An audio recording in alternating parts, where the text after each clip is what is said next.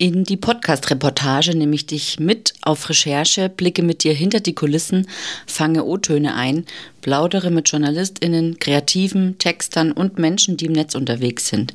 Die Geschichten hinter den Reportagen wird es hier zum Hören geben. Mein Name ist Valerie Wagner und ich bin Produzentin von Die Podcast-Reportage. Viel Spaß beim Hören.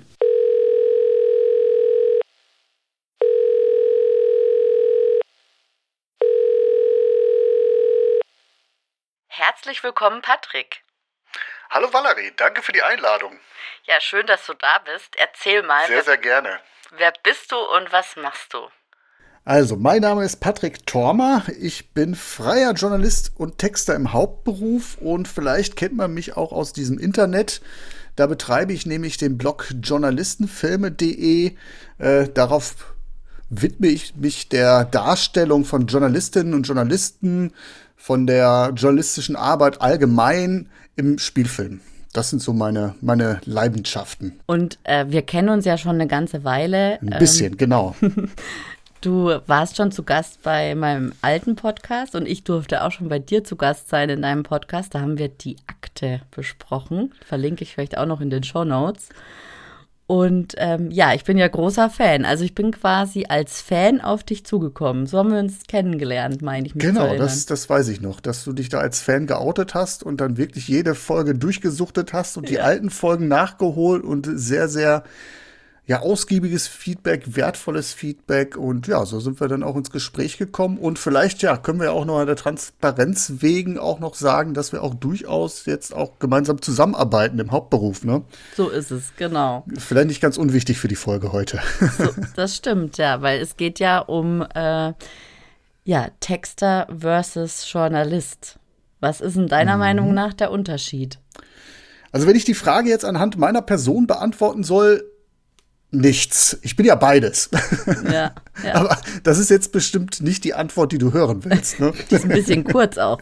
ist ein bisschen kurz und ehrlicherweise wäre diese Frage oder diese Antwort jetzt auch etwas falsch natürlich. Ne? Also es gibt natürlich unterschiedliche Merkmale und äh, Herangehensweisen und ich sag mal auch ähm, berufsethische Kompassnadeln, die geeicht werden wollen. Gibt da so ein paar Trennlinien, die auch ich irgendwo für mich justieren muss, die auch dafür sorgen, dass zwei Herzen in meiner Brust schlagen.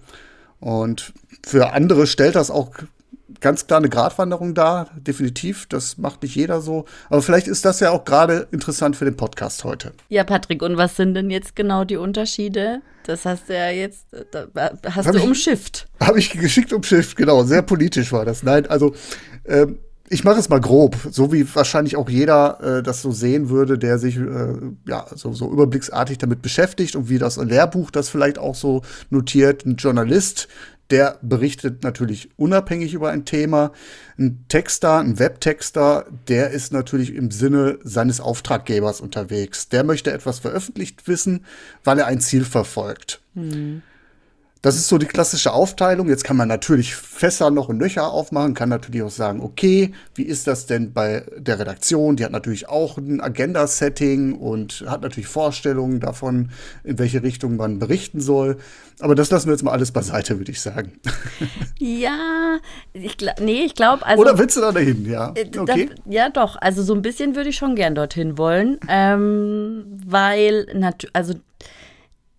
Mh, also wir halten mal fest, Journalismus ist unabhängige Berichterstattung und Texten oder Webtexten ist eben einem ein Ziel verfolgend. Aber trotzdem ist ja auch Journalismus im Grunde die verfolgen ja auch ein Ziel. Also im, im besten Fall äh, decken Journalisten Missstände auf. Ähm, Oder wollen Auflage verkaufen, natürlich. Ah, ja, okay. Ja, eben. Oder es du, gibt, schon los. Gibt, ja, gibt ja auch eine Redaktionskonferenz, wo die Themen besprochen wird, werden. Es gibt ja auch durchaus die Ansagen von der Chefredaktion, die sagt so, okay, wir müssen jetzt unbedingt das und das Thema mhm. jetzt covern, weil es viel klickt und so. Mhm. Ähm, das sind natürlich dann äh, sicherlich auch Interessen, die im dem Journalismus inhärent sind, aber ähm, die Art und Weise, wie der Journalist dann an solche Sachen herangeht, das ist natürlich dann im Idealfall unabhängig. Ne? Also ich sage ganz bewusst der Idealfall. Ja, aber machst du dich denn, also bist, gehst du denn nicht als, als freier Texter auch unabhängig an einen Text für dein, für das Unternehmen, von dem du engagiert wirst? Du machst dich ja dann trotzdem nicht gemein damit. Du recherchierst, also du hast ja, du tust ja quasi nur sprachlich im Text so schreiben, dass SEO, dass Google oder und die ganzen Suchmaschinen das toll finden und ja. dass es im besten Fall was verkauft. Aber trotz allem bist du ja als Rechercheur neutral ja, erstmal. Ja, das ist natürlich dann auch wieder der Idealfall. Äh, ich habe für mich entschieden, dass ich hauptsächlich mit Kunden zusammenarbeite, denen eine, gewiss, äh, eine gewissenhafte journalistische Herangehensweise auch wichtig ist. Das heißt, dass sie tatsächlich auch gewisse Standards setzen, dass es nicht darum geht, nur zu schreiben, wir sind die geilsten, wir sind die besten, irgendwo auch was zu verkaufen, wo ich nicht hinterstehe. Ne? Mhm. Natürlich sind da auch sicherlich äh, auch Aufgabenstellungen hinter, wo ich sage, da würde ich meinen Namen jetzt nicht drunter schreiben. So offen und ehrlich muss ich sein. Ne? Mhm. Ne? Dass es durchaus auch Aufträge gibt, wo es dann ja einfach darum geht, was zu bewerben. Also sind für dich Webtexte nicht immer nur reines, wie sagt man, reines Marketing oder reine Verkaufsmotoren oder ja, Förderer, sondern eher auch Informationen ähm, journalistisch aufbereitet. Oder dass man, oder, oder so aufbereitet, dass der Leser sich selbst auf die Idee kommt, hey, das gucke ich mir mal noch genauer an. Genau, das ist natürlich der Idealfall und so sollte gutes Marketing funktionieren, mhm. dass man ihnen ein Angebot macht und nicht vorsetzt, ey, wir sind, unser Produkt ist das Beste. Kann man auch machen, aber das ist nicht mein, mein Anspruch. Mhm. Und auch macht auch wenig Spaß, ehrlicherweise. Ne? Also gerade wenn es dann ins Marketing, im Marketingbereich geht, da brenne ich eigentlich eher für so ein intelligentes Storytelling. Also ich würde schon sagen, solche Geschichten sollten am besten Angebote sein. Ich würde jetzt sagen, deine Ausgangsfrage war ja jetzt, äh, kann man das so pauschal sagen, sind Webtexte äh, mehr als Verkaufstexte. Mhm. Das hängt, glaube ich, wirklich von der, von der, von der Zielsetzung des Kunden ab. Ich gebe dir mal ein Beispiel. Ich habe einen Kunden dabei, der ist so im, ja, im technischen Bereich unterwegs. Und dem geht es darum, eher Abläufe zu beschreiben Entwicklung darzustellen. Mhm. Wie ist etwas entstanden? Warum ist etwas entstanden und warum braucht man das Produkt beispielsweise? Mhm. Und da geht es um reine Sachbeschreibung. Sachlich aufbereitet, fundiert, recherchiert, ohne, ohne große Fehler und nicht primär darum, mir zu sagen, ja, lieber Kunde oder lieber User, Internetleser, du brauchst das Produkt. Und ich kann auch mich mit dem mit dem Setting, mit dem, was der Kunde anbietet, identifizieren. Mhm. Und dann ist das für mich auch kein Problem, sage ich mal, in gewerblichen Bereich zu gehen, wenn ich das sauber trenne. Mhm. Anderes Beispiel, ich habe auch einen Kunden im sozialen Bereich. Der verfolgt natürlich ganz auch seine Interessen. Und für den mache ich dann quasi Öffentlichkeitsarbeit. Das hat ja alles, was ja nicht, also es gibt ja diesen besonderen Spruch, dieses Leitmotiv, alles das, was äh, Leute wollen, was aufgeschrieben wird, ist PR. Ne? Nur das, was Leute ver verheimlichen wollen, das ist eigentlich reiner Journalismus. Das ist ja hier der Fall. Da kann ich mich identifizieren.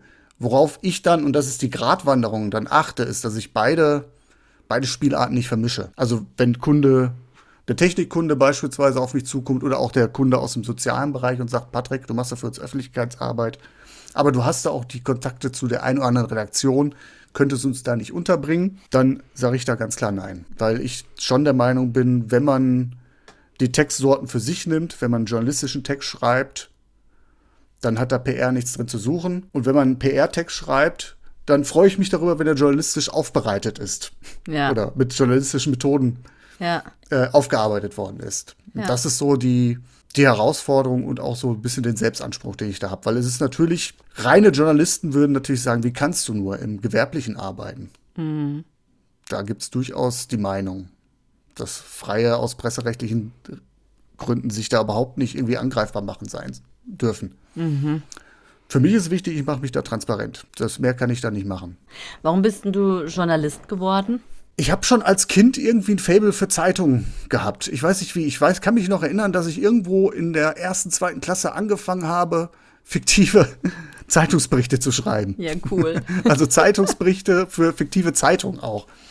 irgendwie meine Nachbarschaft beobachtet und irgendwas ist passiert. Irgendwie Nachbar XY hat den Müll äh, nicht rausgebracht oder nicht, nicht äh, sauber getrennt. Und dann habe ich da, stand ich da und habe das dokumentiert, einen Artikel drüber geschrieben.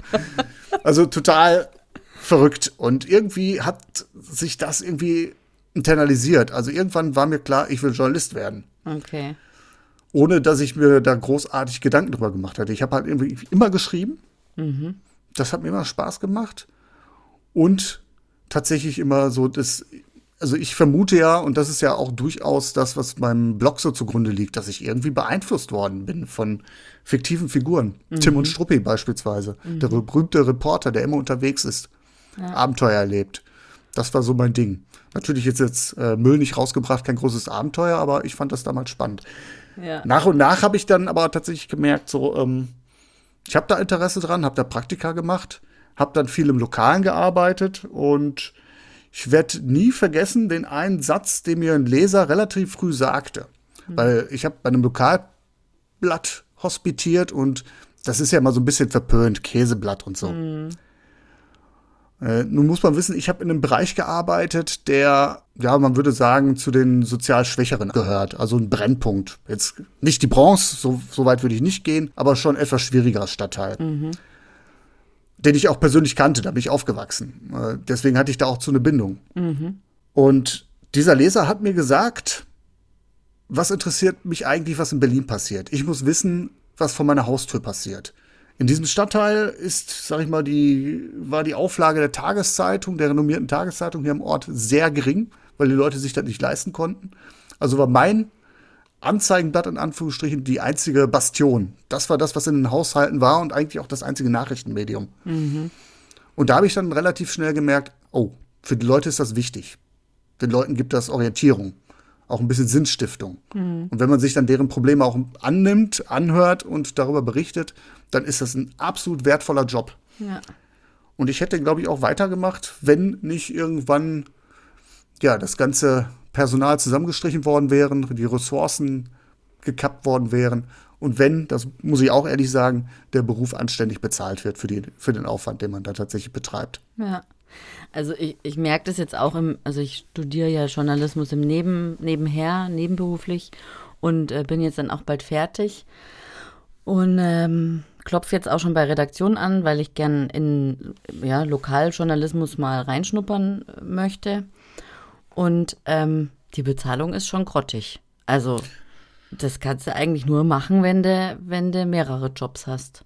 Das ist tatsächlich so. Deswegen, jetzt kürze ich das mal ganz kurz ab. Ich habe äh, nach meiner Zeit, ich habe gute neun Jahre im Lokaljournalismus gearbeitet, habe natürlich auch ein paar andere Sachen gemacht, aber primär im Lokalen gearbeitet mein Studium absolviert und danach äh, war mal Zeit, irgendwie doch mal Geld zu verdienen und bin dann, sage ich mal, auf die böse Seite gekommen. War in der Agentur, Redakteur, mhm. in der freien Wirtschaft gearbeitet. Ich war dann bei meinem Stammverlag später auch Produktmanager, habe aber immer noch irgendwie so mein Herz, sieht man ja auch allein bei Journalistenfilmen, irgendwo ja.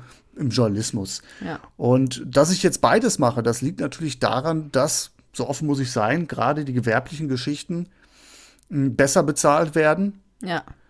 Und die versetzen mich gerade erst in die Lage, einfach zu sagen, okay, ich kann jetzt auch mal eine Geschichte machen, die jetzt nicht so gut bezahlt ist. Hm. Wenn ich nämlich nur solche Geschichten machen müsste, dann würde ich am Ende wahrscheinlich hier weinen. Ja, ja.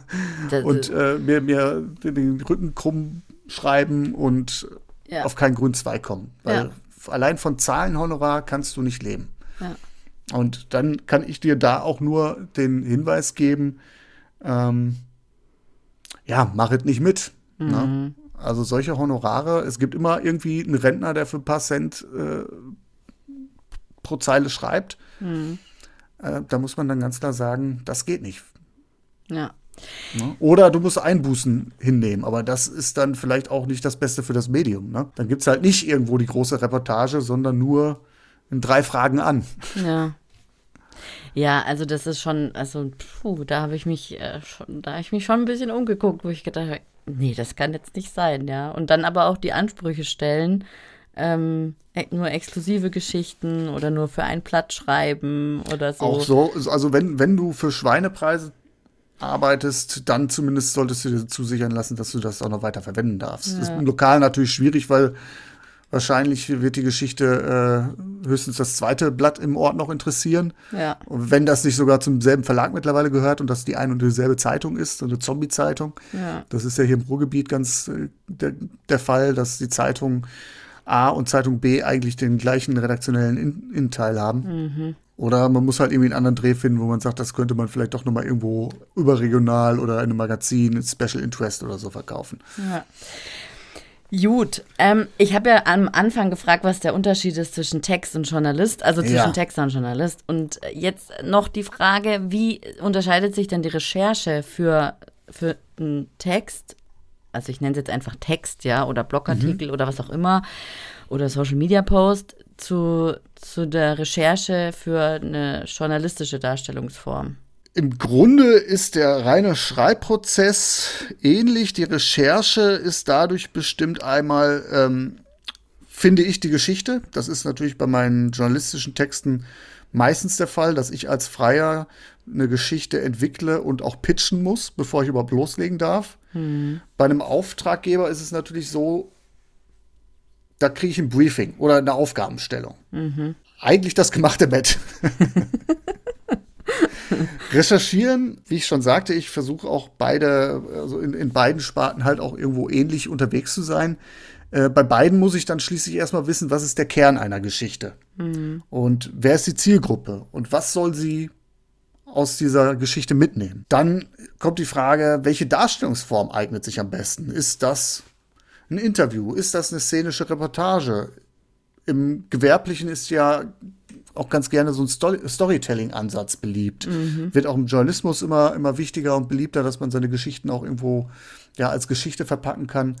Aber ich denke auf gewerblicher Seite noch ein bisschen höher. Also diese Überlegung, die habe ich tatsächlich bei beiden Textsorten ja, muss ich die machen? Da unterscheidet sich das eigentlich gar nicht großartig, finde ich. Jetzt ist natürlich die Frage, mh, wenn ich recherchiere, mache ich persönlich kaum einen Unterschied, weil ich das immer sehr umfassend angehe. Äh, aber es ist natürlich so, beim journalistischen Text, da muss ich alles komplett leisten. Da muss ich alles herausfinden. Es sei denn, ich baue auf irgendeiner anderen Geschichte auf, die jemand anders geschrieben hat, oder ich arbeite mit jemandem zusammen. Bei einem gewerblichen Text wird mir da ja das manch, manches abgenommen. Ne? Also sofern ich jetzt nicht irgendwie dem Kunden sage, meine Idee ist jetzt, dass du die und die Botschaft vermitteln musst, hat er eine gewisse Vorstellung. Das heißt, da wird mir so ein bisschen was abgenommen und da muss ich vielleicht auch nur das recherchieren, was natürlich dann nachher auch im Artikel zur Geltung kommen soll. Ne? Während ich beim redaktionellen Text vielleicht noch ein bisschen weiter recherchieren muss, weil ich noch gewisse Implikationen berücksichtigen muss. Vielleicht auch überlegen muss, wie kann ich die Geschichte weiterspinnen. Ja. Und auch verifizieren, oder? verifizieren, zwei Quellen, wenn mir mein Arbeit oder mein Auftraggeber sagt, so ist das bei Produkt XY, Ja. dann gehe ich da erstmal davon aus. Ja, der muss es ja wissen.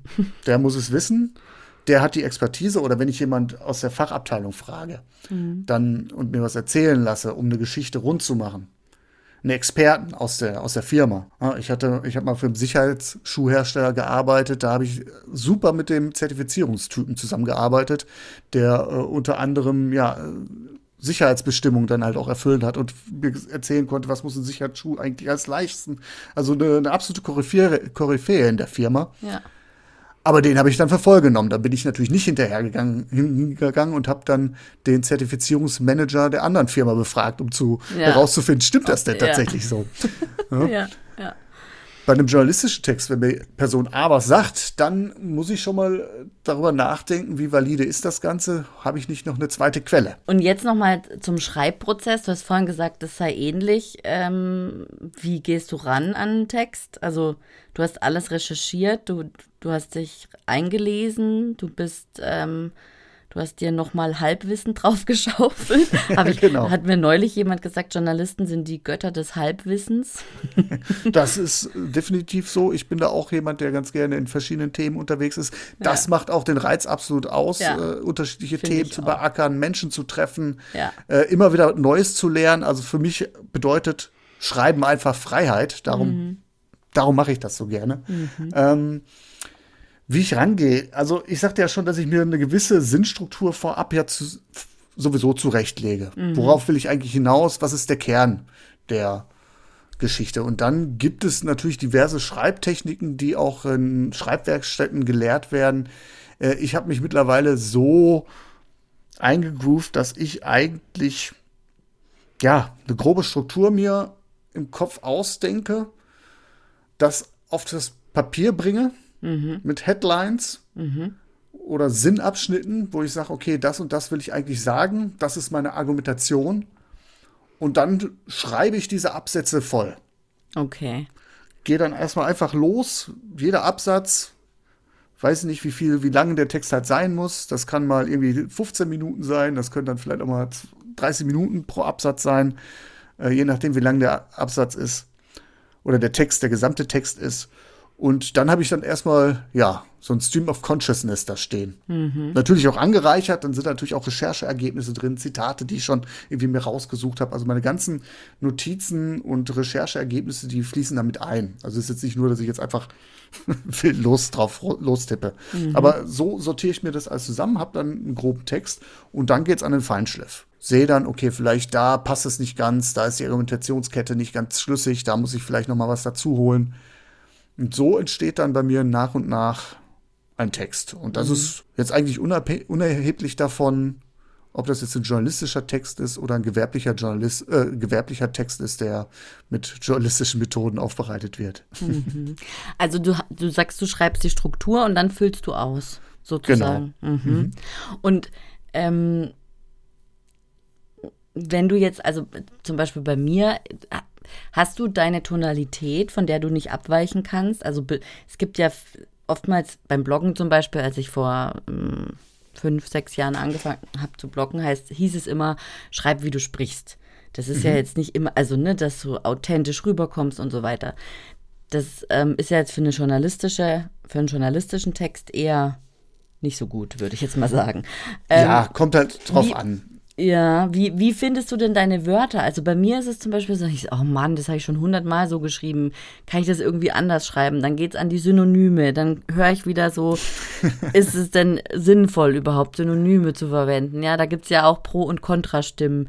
Wie findest du die Worte, ja? Oder wie, wie formulierst ja, du? Das ist, das finde ich da, manchmal richtig schwierig.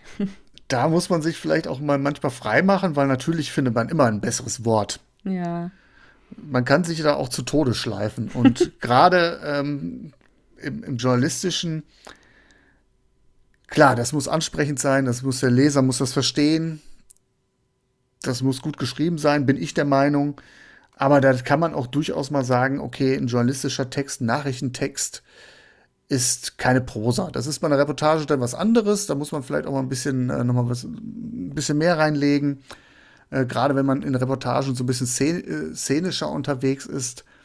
Mm, ich glaube, das ist eine Frage der Erfahrung einerseits. Man hat irgendwann eine innere Stimme, eine Schreibstimme, mhm. die entwickelt man. Mhm. Äh, wenn ich mir Journalistenfilme angucke, das ist ganz klar eine Entwicklung von fünf Jahren. Da bin ich irgendwie meine eigene Persona, mhm. der Typ, der über sein Nerd-Thema doziert und da durchaus mal auch salopp werden kann.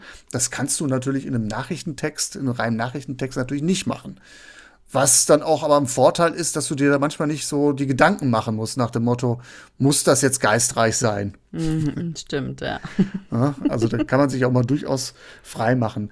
Ähm, natürlich ist es aber umgekehrt, wenn man gewerblich unterwegs ist äh, auch journalistisch, man muss auch schon immer die Zielgruppe im Kopf haben. Ist das ein Fachpublikum? Ist das eher ein einfacheres Publikum, das jetzt nicht unbedingt die ganzen Fachterminologien um die Ohren geschmissen bekommen soll, sondern klar und einfach, wie du gerade auch sagst, beim Bloggen, so wie du sprichst, damit das auch jeder versteht.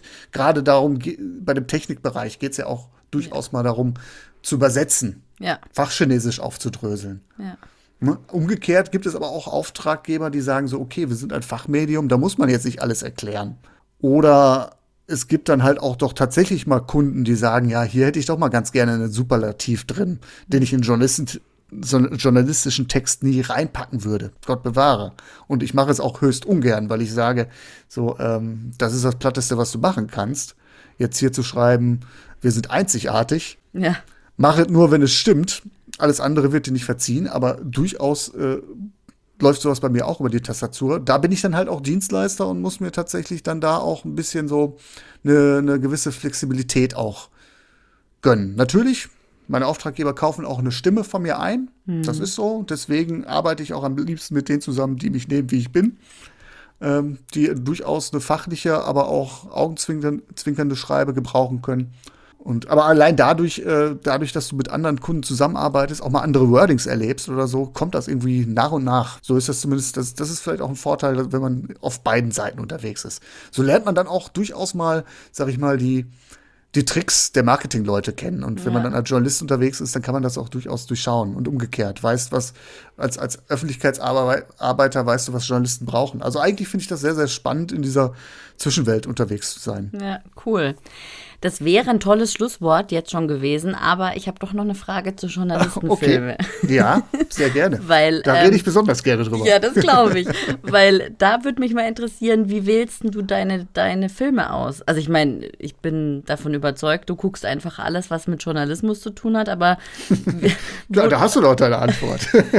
aber wonach wählst du aus, dass du jetzt darüber schreibst, über dieses ja, über diesen Film oder ja, Serien machst du ja nicht, aber über diesen Film. Wie suche ich meine Filme aus? Also, das ist häufig wirklich nach Lust und Laune. Ich habe einen riesen Stapel, eine riesen Watchlist, die ich im Leben nie mehr bewältigt kriege. Oh Gott. Und dann ist, nee, wirklich, also wie soll ich denn jetzt noch tausend Filme aufholen? Äh, oh und es kommen ja immer wieder welche dazu. Und dann ja. gibt es ja auch noch ausländische Filme und Dokumentationen. Und also das wird unvollendet bleiben. Das ist definitiv so. Damit habe ich mich auch mittlerweile abgefunden. Aber das ist dann auch tatsächlich Lust und Laune. Dann habe ich jetzt mal Lust, irgendwie was, was Thriller-mäßiges zu gucken. Darf es vielleicht auch mal irgendwie stumpfsinnige Unterhaltung sein, wo ein Journalist unterkommt, eine Komödie. Ähm, das ist dann wirklich nach der Fasson. Es gibt aber natürlich auch Anlässe, wo ich sage, okay, jetzt aktuell kommt der und der Film ins Kino, ins Kino oder ich hatte durchaus letztens einen Film, der sich mit der Situation in der Ukraine beschäftigt, weil es sich jetzt tatsächlich auch anbot, darüber zu schreiben. Ob ich darüber schreibe, hängt eigentlich davon ab, gibt der Film was her. Und ich versuche halt tatsächlich da auch aus jedem Film was rauszuquetschen, weil äh, da bin ich dann auch so ein bisschen wie Monk unterwegs. Wenn ich einen Film nicht irgendwie besprochen habe, das heißt, ich kann den nicht auf meinem, auf meinem Blog irgendwo verwerten, äh, dann ist es verlorene Zeit. Also ich hasse es. Es gibt tatsächlich auch Filme, da kann ich nicht sowas schreiben und dann bringe ich mir was raus und dann wird der Text nichts, aber dann schreibe ich zumindest eine kleine Zusammenfassung, worum geht es eigentlich, damit ich diesen Film auf Journalistenfilme auch vorstellen kann. Okay. damit, auch wenn es unendlich weitergehen könnte, zumindest irgendwo, ja, einen kompletten Anstrich hat. Ja, okay, okay.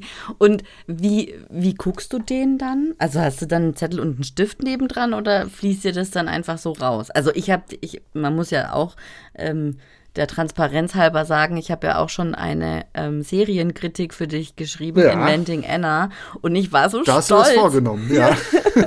Aber ich war so stolz, dass ich das schreiben durfte. Und ich habe ja diesen, diese Serie dreimal auf Deutsch, nee, zweimal auf Deutsch und einmal auf Englisch geguckt. Komplett. Also ich hatte viereckige ja, Augen am Ende. Ich, ich habe dich gewarnt, ja, ich dass weiß. Serien schon ihr eigenes äh, Segment sind und deswegen heißt der Blog auch nicht Journalisten-Serien. Ja, Ganz bewusst nicht. Ich verstehe dich immer mehr, aber ich finde, es gibt wirklich, ich habe jetzt noch zwei Serien im Petto, ja, die, die habe ich dir auch schon angeboten. Ähm, und, Umgekehrt bin ich dir dankbar, so ist das nicht. Ja. und, und das Ding ist, ich saß dann da mit meinem Blog und dann jedes Mal ist mir wieder was aufgefallen und jedes Mal ist mir wieder was Neues eingefallen oder aufgefallen, was ich auch noch eigentlich schreiben kann. Und du, ich meine, du hast ja Korrektur gelesen oder redigiert, ja. Du, du, hast ja gesehen, dass meine roten Fäden, das war ein Wollknäuel, ja. Also wie gehst du da dran? Hast du da wirklich, guckst du dir das Cover an und schaust dir da den Text, diesen, wie nennt man den? Das ist ja kein Klappentext. Den Klappentext. Ja, doch. Ja. Ähm, und sagst, okay, diesen roten Faden verfolge ich jetzt? Oder kommt dir das erst beim Gucken? Das kommt beim Gucken, Aha. definitiv. Also ich sitze da auch tatsächlich mit Schreibgerät da. Ich bin mittlerweile aufs iPad umgestiegen, weil ich Schreibbücher vollgeschrieben habe und das jetzt auch, glaube ich, irgendwann auch ja aus Nachhaltigkeitsgesichtspunkten nicht die eleganteste mhm. Form ist.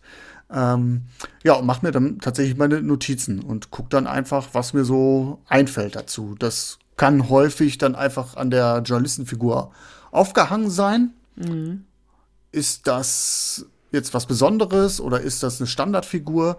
Dann ein besonderer Aufhänger kann natürlich immer sein, gibt es einen realen Hintergrund. Das ist besonders dankbar, wenn man da sagen kann, okay, da gibt es eine wahre Geschichte dahinter. Mhm. Wie war das denn in echt? Und mhm. wie wird das im Film dargestellt? Das ist dankbar. Das ist natürlich auch ein Kaninchenbau, da kann man sich auch drin verlieren, definitiv. Ja.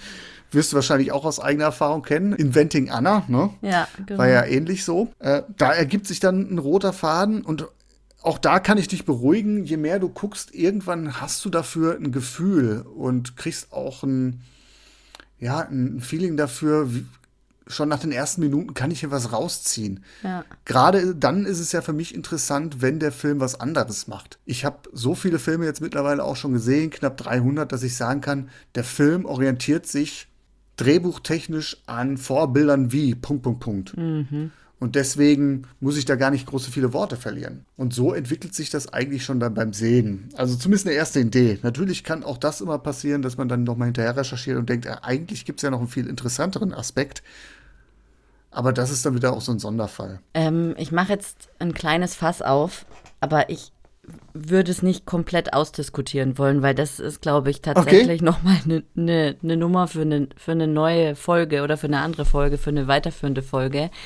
Ähm, mir ist aufgefallen, und ich weiß nicht, vielleicht geht es dir ja auch so, mir ist aufgefallen, jetzt bei Inventing Anna ähm, und dann auch die, die nächste Serie mit äh, ähm, Truth Be Told, ja, der Wahrheit mhm. auf der Spur.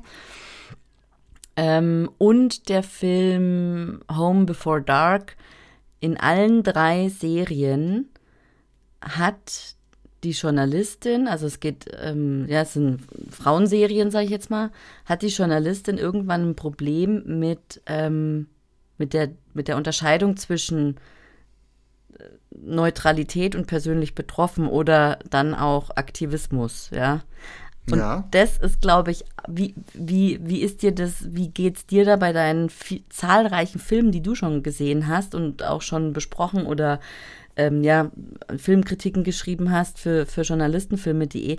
Wie, welche Tendenz siehst du da? Ist es, ist es eine Hollywood-Tendenz oder eine Filmemacher-Tendenz, die Journalisten so darzustellen? Oder fällt mir das jetzt nur bei diesen drei Serien auf? Dass ein Journalist dann plötzlich eine anwaltschaftliche Funktion übernimmt.